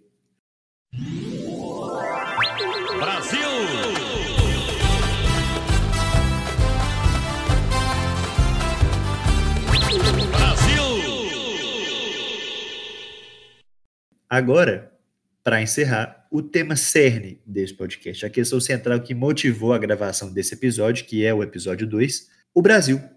O que é o Brasil? Como é a seleção hoje? Como são as seleções que têm vencido a Copa e por que, que o Brasil não é uma delas? Então, para falar disso, por favor, João Vitor. Então, beleza, galera. Para a gente começar a ver como vai ser essa, esse futuro da seleção brasileira, é bom a gente analisar os números do Tite que é o nosso treinador de agora e que está garantido pela CBF até 2022. Tem que ter um pouquinho mais de respeito. A era Tite tem até o momento 48 jogos, com 34 vitórias, 10 empates e somente 4 derrotas, com aproveitamento de 77,7%. O Tite tem 100 gols marcados, 17 gols sofridos e não sofreu gols em 33 dos 48 jogos. Os principais artilheiros são Gabriel Jesus com 19 gols, Neymar com 15 e o Coutinho com 11. É interessante a gente notar que o próximo nome na lista é o Paulinho, que é volante, muito contestado pela maioria dos brasileiros. Muita gente não conseguia entender as convocações do, do Paulinho no início. Obviamente, tem um pouco do Tite ter ele como jogador de confiança desde a época do Corinthians. Mas o que, que você tem para falar do Paulinho aí pra gente, Durso? O Paulinho ele é um jogador que é dividido de opiniões dos torcedores brasileiros, principalmente depois que ele foi jogar na China, mas na época que ele foi convocado para a Copa do Mundo e ele foi que ele teve essa ascensão, ele era meio de campo do Barcelona, titular absoluto, e ele teve uma ótima passagem ali pela temporada de 2017-18. E muita gente questiona muito a seleção do Tite. Acho que até esses números são questionáveis, muito embora sejam fatos, é, quesitos objetivos. As seleções que o Tite enfrentou para conseguir esses registros não foram seleções tão fortes. É, o Brasil, na maioria desses jogos, pegou seleções inexpressivas, Catar, Costa do Marfim, dentre várias outras que não representam uma real ameaça. Jogos contra times grandes como a Argentina, Alemanha, Bélgica, foram minoria. Mas, é, Ronaldo, acho que é uma crítica, sim, à seleção, ele não ter jogado tantos jogos contra seleções boas. Você olha o tipo de competição que o Brasil faz é os amistosos, e teve amistosos contra a Alemanha, teve amistosos contra seleções fortes, também teve contra seleções fracas, mas isso absolutamente toda seleção faz. E na Copa América não tem o que fazer, não tem jogar Copa América contra a França ou contra a Alemanha. Não, concordo com você, mas minha crítica não é aos campeonatos, tanto que não citei os adversários fracos da Copa do Mundo. A Suíça, por exemplo, o México não são adversários de expressão, bem como não é a Venezuela e o Paraguai, mas não citei nenhum deles. Citei os amistosos. A seleção não faz amistosos difíceis.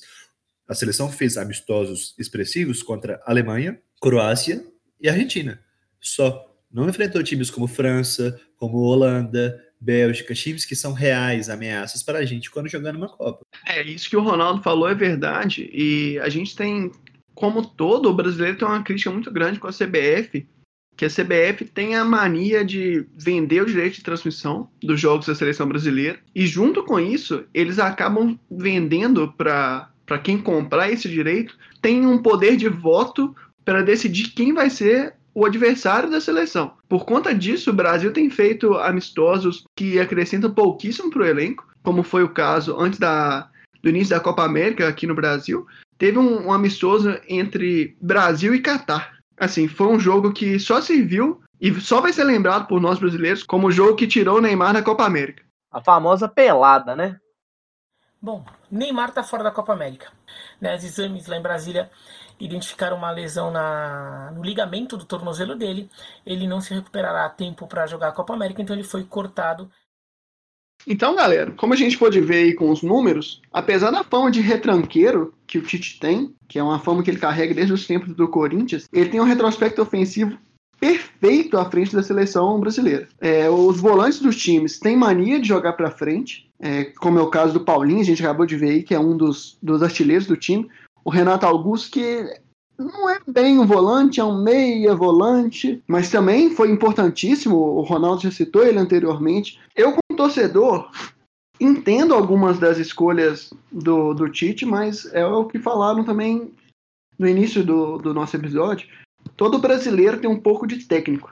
E eu acho que tem algumas convocações dele que são pouco. acrescentam muito pouco e não testam jogadores. Como, por exemplo, o fato de Vinícius Júnior, Paquetá, entre outros, que são contestados, mas não têm chances de mostrar seu futebol pela seleção brasileira. Então, eu sou totalmente contra jogadores que vão para a seleção, são convocados para ficar fazendo passeio e viagem internacional. Porque é, uma, é um desaforo com os times. Ok, que na Europa, geralmente, quando é, são datas FIFA, os campeonatos param. Mas no Brasil, quantas vezes a gente já viu times serem desfalcados em várias fases importantes, como foi o caso, por exemplo, do Everton Cebolinha, que já desfalcou o Grêmio diversas vezes em fases importantes, tanto de Copa do Brasil, fase final de Campeonato Brasileiro. A gente tem vários exemplos quanto a isso. Um que eu acho que é muito importante que a gente ressaltar foi, foi na Copa de na Copa das Confederações de 2005 que tanto São Paulo quanto o Atlético Paranaense tiveram alguns desfalques para as fases finais de Libertadores, que estavam jogando a semifinal na época. E uma das críticas que eu tenho ao Tite, você até comentou sobre alguns jogadores que ele tem de confiança, que ele tem caseiro, eu acho que é uma das fraquezas dele, porque o, o Tite, ele busca jogadores para jogar na seleção que se encaixem ao esquema dele, sabe? Ele tem um esquema dele e ele não abre muito mão dele. Ele, claro, faz algumas adaptações, mas não muda muito. E eu acho que o trabalho do técnico, que muitas vezes não é feito aqui no Brasil, não é pegar jogadores que encaixam no esquema, mas sim conseguir montar um esquema que consiga fazer aqueles melhores jogadores jogarem. Na seleção é um pouco mais flexível, claro, mas ainda assim é um, um mal que existe no futebol. Perfeito, Daniel. Eu acho que eu, Daniel e Durso temos um pouco de mágoa com o tipo de futebol do, do Tite, é, principalmente pelo fato do Tite ter sido responsável direto pelo rebaixamento do Atlético em 2005. É, e a gente, acho que é uma, uma situação que a gente nunca vai esquecer, porque por mais que o Tite tinha peças limitadíssimas no elenco, ele não conseguiu fazer um trabalho nem digno de, de nota. Foi um trabalho muito fraco, muito, muito fraco, e mesmo com os jogadores tendo jogado com raça, principalmente na, nos últimos jogos, o esquema que o Tite montou foi muito fraco. Acho que o Tite pe peca justamente no sentido que vários treinadores pecam em colocar o seu sistema de jogo acima da jogabilidade do time, né? A gente viu um exemplo muito claro disso ano passado no Brasileirão. O, Abel Braga dizia que não conseguia escalar juntos Everton Ribeiro, Arrascaeta, Bruno Henrique e Gabigol, como se fosse um problema ter muitas boas peças para escalar. E aí o Jorge Jesus chega, monta o time com todos e eles fazem uma máquina.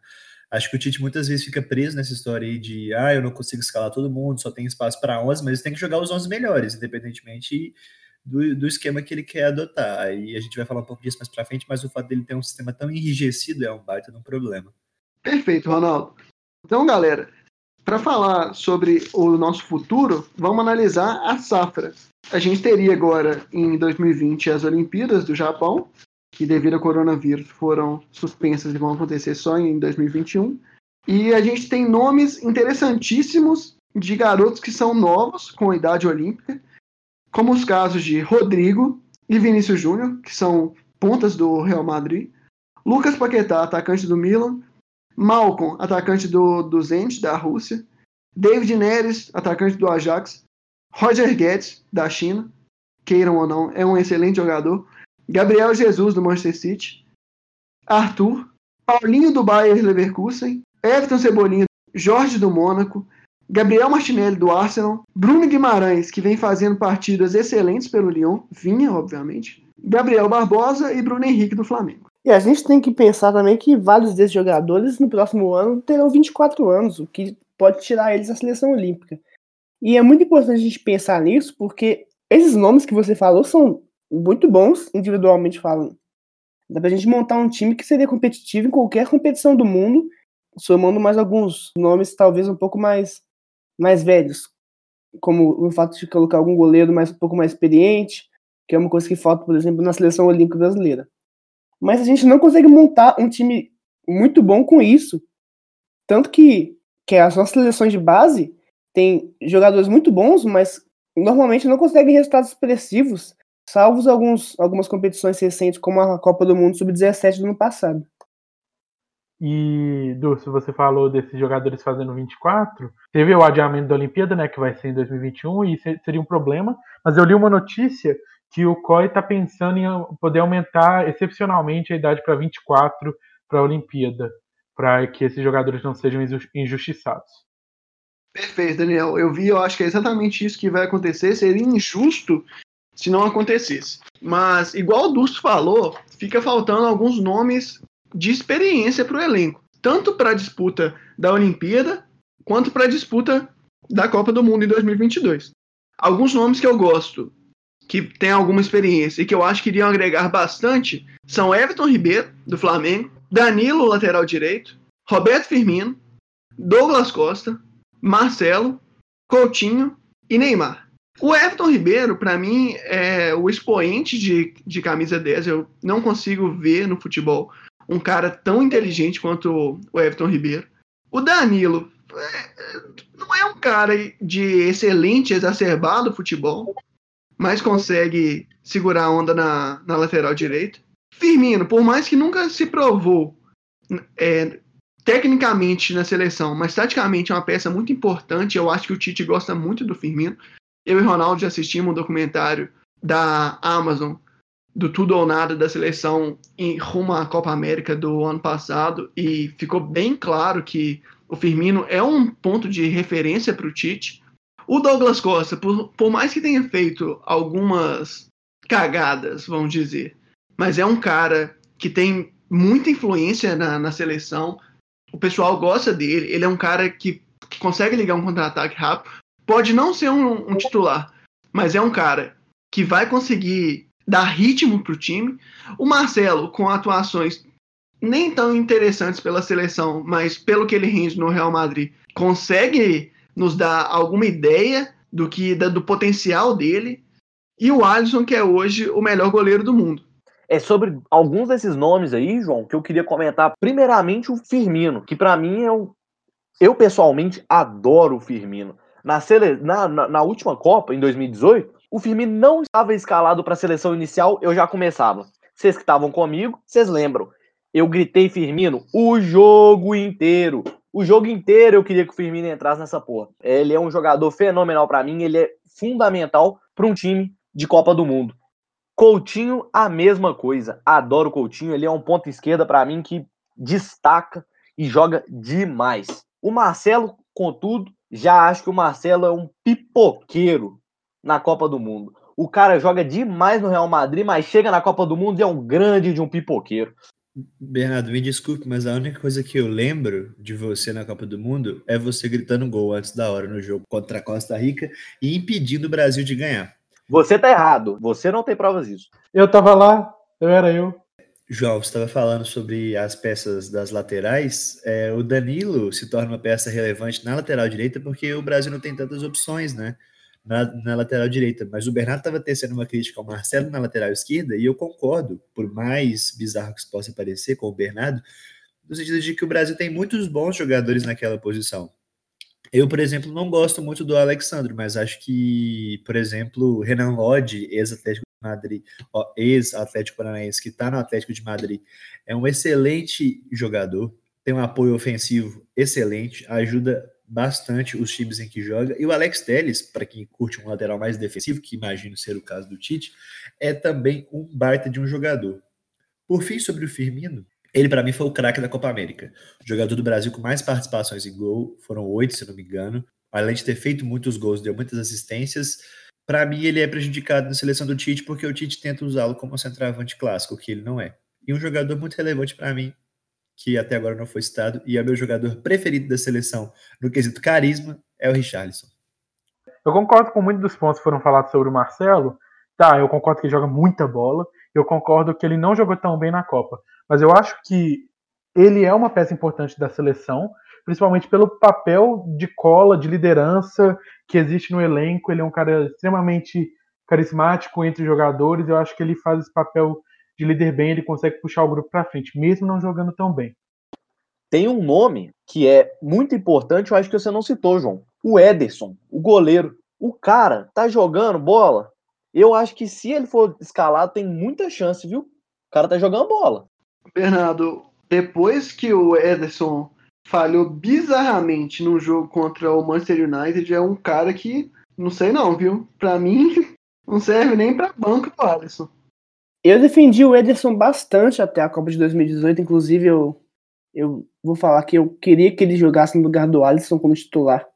Mas nos dias atuais, pelo desempenho, eu acho que o Neto seria muito melhor para ocupar a vaga de segundo goleiro do Alisson e talvez disputar com ele uma titularidade, mas o Ederson hoje é no mínimo o terceiro goleiro. Perfeito, Durs. Ô, Ronaldo, você falou do, do Richardson, ele não estava nessa lista porque tem mais coisa que eu queria falar ainda, que são os maiores brasileiros em atividade. É, por exemplo, eu não citei nomes como o do Neymar também, mas o Neymar, mesmo parado, é um craque, tem o poder de desequilibrar uma partida, consegue motivar o time, faz o time jogar tanto em função dele, quanto consegue jogar em função do time. Tem o Bruno Henrique, que para mim ele é o melhor brasileiro em, em atividade rápido, inteligente, boa qualidade de passe, excelente finalizador. Tem o Everton Ribeiro, que é genial, maestro da melhor equipe da América do Sul na atualidade, que é esse Flamengo. Não lembro de um, de um time melhor que o time do Flamengo é hoje, é, que eu não vi jogar. Ele não tem tanta velocidade, mas ele compensa na agilidade, no drible rápido e na visão de jogo. Tem o Gabriel Barbosa e o Richardson, que são excelentes atacantes. Os dois têm condições de ser titular na seleção brasileira. Eu tenho minhas críticas ao Gabriel Barbosa. Acho que ele é um cara oportunista, posiciona bem, mas eu não vejo nenhuma, nenhum diferencial nele, por exemplo, que é o que eu vejo no Richardson, que é um cara muito batalhador, sabe exatamente da, da, da posição dele dentro de campo. Ele, ele sabe que ele não é o melhor em campo, mas ele tenta fazer o máximo pelo time. Você comentou aí, João, sobre o, o Neymar. O meu principal problema com o Neymar é que eu, eu discordo que você falou que ele lidera, porque eu acho que o Neymar ele é muito arrogante. Assim, discordo do Bernardo, porque, tá, você pode até considerar o Neymar arrogante, algumas pessoas consideram, porque ele é uma superestrela e superestrelas tendem a ser isso, mas dentro do elenco, todas as informações que eu tenho é que ele é um excelente companheiro de time, então é isso que importa. A galera adora o Neymar. Para quem viu o documentário Tudo ou Nada da seleção brasileira, pô, a galera ficou muito triste quando ele machucou e quando ele foi visitar a seleção foi muito bem recebido. Miranda na, na base do Bumba, meu boi. Olha o Neymar correndo atrás do Quats. Quats já ficou, vem o goleiro. Neymar por cobertura, golaço! E para a gente falar de quando a seleção brasileira vai voltar a ganhar uma Copa, é bem interessante a gente lembrar que desde 2002 só seleções europeias ganham a Copa. Em 2006 foi a Itália, 2010 Espanha, 2014 Alemanha, em 2018 agora por último a França. A gente não tem um trabalho de base que chega perto dessas seleções europeias. Por mais que o Brasil tenha sido campeão da Copa do Mundo Sub-17, fica claro que em níveis mais profissionais, que é o caso do Sub-23, que é a seleção olímpica, o Brasil perde em alguns nomes fortíssimos para seleções como a França, por exemplo. A França tem o Mbappé, que tem 18 ou 19 anos.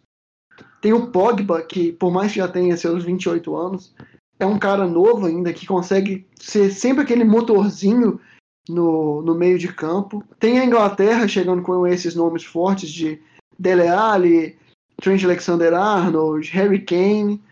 Eu acho que o Brasil, por exemplo, a gente tem algum problema que eu não sei dizer qual que é na perda de talentos, porque, na, por exemplo, na Copa Sub-20 de 2011, o Brasil tinha um time em que o Neymar não era a grande estrela, a grande estrela do time era o Lucas Moura, que hoje joga pelo Tottenham, e o Lucas nunca veio a ser esse jogador gigante que ele prometia ser.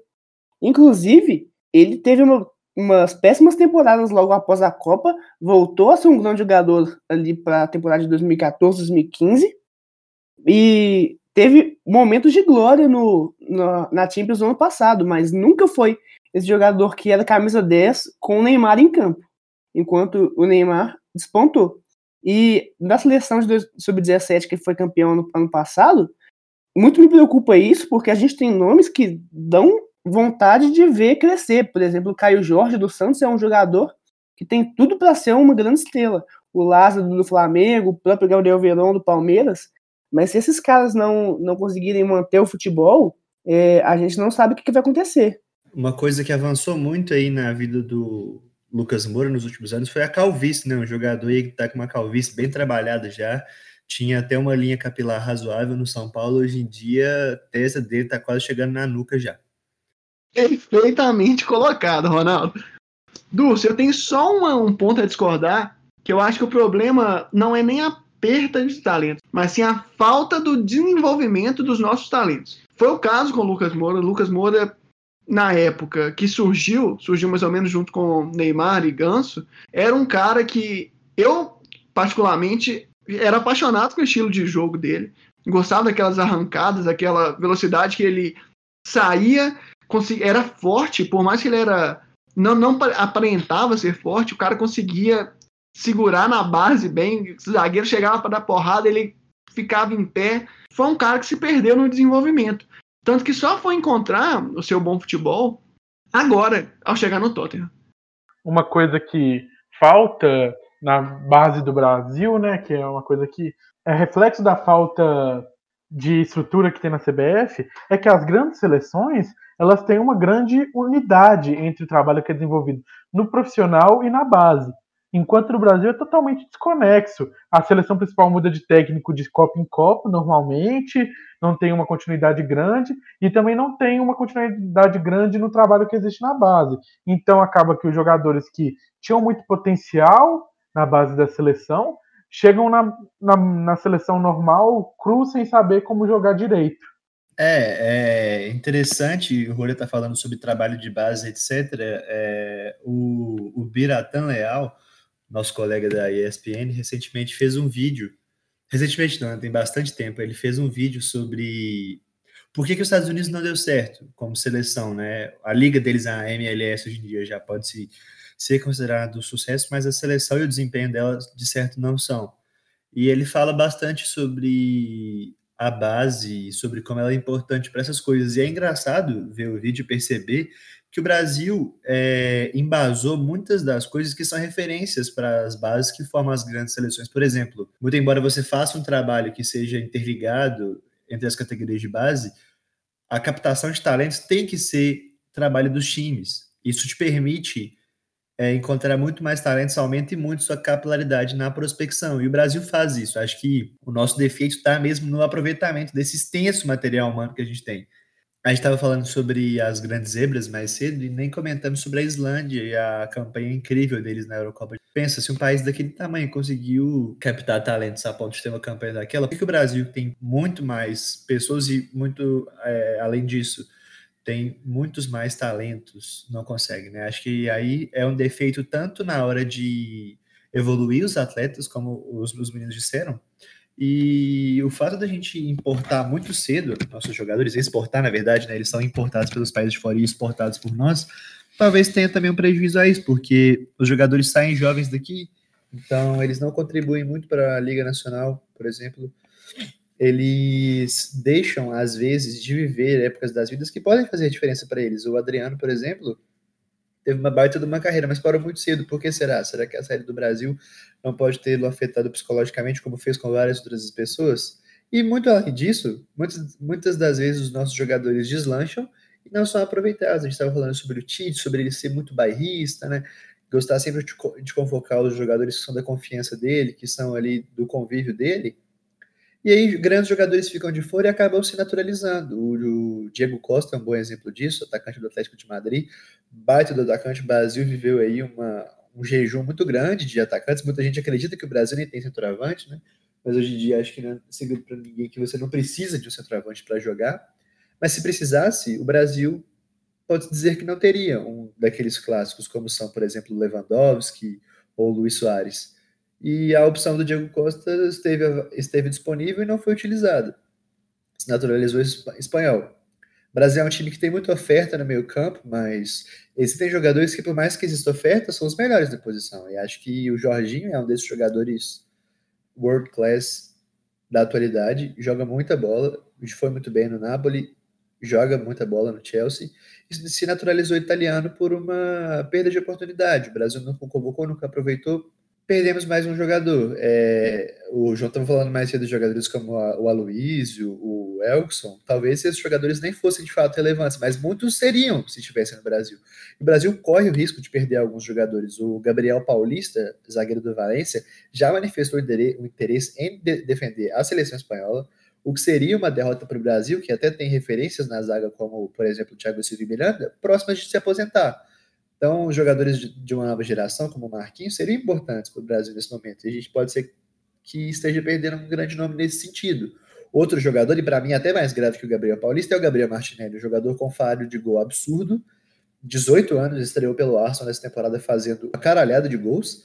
Joga muita bola, é rápido, é ágil, é, tem faro de gol, não se amedronta em jogos grandes, meteu um gol contra o Chelsea, deixando o Kanté no chão, o Kanté que é um dos melhores volantes da atualidade. Então, assim, acho que nosso aproveitamento é um dos maiores problemas e esquecer que muitas das vezes a gente não está pronto para fazer algumas coisas. Então é necessário importar.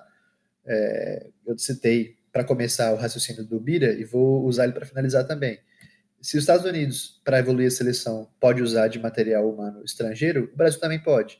Exemplo disso é o impacto tremendo do Jorge Jesus no, no Brasileirão. Acho que a gente estava falando sobre quando o Brasil vai voltar a ganhar uma Copa. Eu acho que não vai ser quando o Tite estiver na, na seleção, porque a gente precisa de alguém que tenha mais capacidade que ele. Acho que você falou um ponto muito interessante, que é sobre como o Brasil foi modelo usando a capitalidade das bases dos clubes para montar o seu sistema de seleção de jogadores e como a gente tem um absurdo de talentos. É...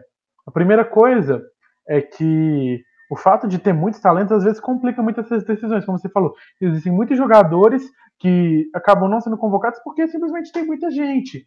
E é que nem na internet, acaba você tendo muita informação, no fundo você não tem nenhuma, é muito difícil organizar isso. Segunda coisa que você falou é que sim, foi um modelo feito com sucesso com a base dos clubes, é implantado em muitos países, mas o Brasil tem um problema que a base dos clubes ela é muito complicada. Tipo, tem muitos problemas de jogador bom é quem indica, que tem agente poderoso, que acaba não conseguindo, às vezes, levar o, os novos Neymares para o próximo patamar. E eles ficam lá. O João jogou na base do Galo, ele pode até falar um pouco mais disso, mas é muito complicado. Nem sempre os melhores jogadores também são selecionados nessas bases. Então, o sistema é complicado. O sistema é foda, parceiro. É, questão de base é realmente é, é um pouco complicado. Assim, eu vivi um pouco disso, mas sinceramente, no meu caso, eu era muito realista. Eu sabia que tinha pessoas lá que eram muito melhores que eu e que davam muito mais duro que eu. Mas sim, a gente via que tinha nego que jogava porque era sobrinha do técnico do time principal. Algum lá era primo de outro jogador, mas assim, acaba que futebol de base é uma coisa que os técnicos, no geral, costumam olhar muito mais para o físico e a capacidade de desenvolver a técnica.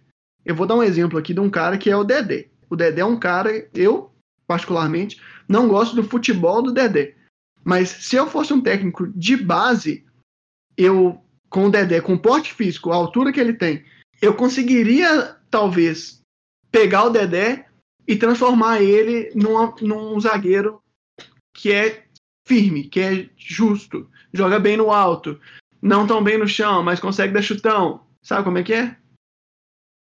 Sei demais, João. E acho que isso que você falou dos jogadores serem escolhidos primando pela técnica, a gente tem que pôr a mão na consciência e se preocupar quando perceber que o Bruno Henrique, craque do Brasileirão, para você o melhor brasileiro em atividade, foi dispensado não por um, não por dois, mas por quase todos os times da Série A do Campeonato Brasileiro, porque acharam que ele não era bom o suficiente. Jogou na base, foi buscado pelo Goiás para aí sim ter é, alguma, alguma relevância no futebol, para aí sim deslanchar. Tanto que ele já não é um jogador tão novo, né? Muito embora esteja vivendo sua primeira temporada de sucesso. E pessoal, sei que muitos de vocês nunca viram, mas o João é bola, tá? Joga o fino, joga o fino. Eu também jogo, sou ótimo. Meu Deus. Valeu, Ronaldo, mas eu tô longe de, de ser nível de, desses caras, principalmente nível desses caras que a gente está falando aqui, né? Nós estamos falando de pessoas que têm capacidade para representar o nosso país numa Copa do Mundo. É, pessoal, a gente sabe que a gente tratou de um tema super extenso, então é claro que não ia dar para a gente falar sobre todo mundo, né? A gente deixou de falar aqui, por exemplo, até mesmo do Fabinho, um baita volante que vive uma grande fase do Liverpool, e de outros grandíssimos jogadores brasileiros que vivem grande fase. A gente tentou pincelar os pontos principais para a gente, e é claro que vocês podem discordar e ter pontos principais também. Mas esse episódio vai ficando por aqui. A gente espera vocês na próxima quarta, sem não antes perguntar para os nossos amigos quando o Brasil vai voltar a ganhar uma Copa, Bernardo? Bom, eu acho que já ficou bem claro que o Tite, por mais que ele seja um bom treinador, ele tem muitas falhas, e se ele deixar essas falhas se sobressaírem, não vai ser em 2022, isso eu te garanto. Então, Ronaldo, é, acho que a gente falou de muitas coisas, principalmente pontos negativos da seleção, mas eu acho que mesmo assim, mesmo com todas as, as complicações que existem no futebol, pela aleatoriedade, por outras seleções fortes, eu acho que no momento as outras seleções estão passando por um momento de baixa. A única seleção que vem realmente muito forte é a França, mas ela vem mais fraca que 2018 para 2022. E o Brasil tem uma geração muito boa, querendo ou não, mesmo com todo o trabalho de bases vindo mal. Então eu acho que o Brasil tem uma boa chance de ganhar 22 26, não por, por mérito, mas por coincidências do acaso. Mas o Brasil vai ser consistente disputando a Copa daqui para frente a partir do momento que vier um técnico muito bom e a CBF conseguir fazer uma reestruturação do trabalho da base. Bom, eu acho que o Brasil vai ser hexa no momento que a gente conseguir organizar toda essa seleção e organizar todos os talentos que a gente tem. Então, de qualquer forma, eu não acredito que a gente vai ganhar em 2022. Eu acho que a seleção do Brasil não não está no caminho para isso. Porém, a gente sabe que é a, provavelmente a última Copa em alto nível do Neymar, porque não acho que a Copa de 2026, ele com 34 anos, vai ter um grande impacto igual ele vai ter agora com 30. Já num, numa provavelmente decadência da carreira, porque a gente sabe que, que a média de, do auge do atleta é dos 28 anos. Então, é, eu torço, eu, eu sou muito passional com futebol, então eu vou estar tá maluco acreditando na Copa de 2022 com o Hexa pelo momento. Mas o, o, João Pedro racional não acredita que a gente vai ganhar em 2022 e sim que a safra para 2026 é mais provável. Eu tinha certeza que o Brasil não iria ganhar em 2022, mas eu acho que talento para isso não falta. É, por mais que a gente tenha, todo mundo tem dúvida com, quanto ao trabalho do Tite, mas sei não, viu? Eu acho que 2022 vem. E você, Ronaldo? É longe de mim ser presunçoso a ponto de fazer uma análise quantitativa, né? Falar quando o Brasil vai ganhar. Eu vou fazer uma análise mais qualitativa, dizer fatores que podem influenciar na vitória. O Brasil tem muita chance de ganhar 2022, eu vou torcer para isso, vou ficar muito feliz se acontecer. Inclusive, estou muito feliz que a gente está gravando isso, porque se o Brasil ganhar, eu vou poder usar o áudio do Bernardo falando que com certeza o Brasil não vai ganhar. Mas acho que não é certeza, né? E a nossa seleção não destoa como a grande favorita. Para mim, vai acontecer quando o Brasil parar de ter orgulho de achar que a gente só pode usar técnico brasileiro para treinar nossas seleções. Grandes técnicos do mundo têm todo o espaço que quiserem para mim para treinar tanto times quanto as seleções brasileiras. E eu acho que, por exemplo, o Pep Guardiola seria um grande jogador, seria um grande treinador que aceitaria um desafio como esse. Afinal, ele é um cara que gosta de ser desafiado, né? Já passou pela Liga Espanhola, pela Liga Alemã, tá na Liga Inglesa atualmente como o Manchester City está banido da Champions, quem sabe ele não tenta um novo desafio em solo do Pinic. Brasil!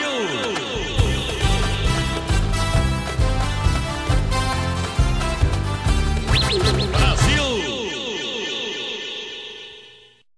Daria para ficar falando aqui sobre mais de horas sobre jogadores que a gente quer ver jogar, sobre jogadores que a gente acha que não deveriam jogar e sobre a seleção brasileira. Mas aí vocês não iam ouvir a gente, né? Então, por hoje é só. Agradeço mais uma vez a todo mundo que nos ouviu até aqui. Queria novamente fazer os agradecimentos de costume. João Pedro Durs, muito obrigado pelo trabalho primoroso na edição. Mariana Abreu, obrigado pelo computador que foi utilizado para a edição. Yasmin Miranda, muito obrigado pelas artes. E Petisco, muito obrigado pela nossa vinheta. A gente tem agora um Instagram. Sim, estamos nas redes sociais. Então, interaja com a gente, comenta o que você gostou, o que você não gostou, estamos sempre abertos. Não vamos excluir comentários de quem tiver tecendo críticas construtivas, mas se você estiver ofendendo a gente, a gente vai excluir. Um abraço a todos e até mais!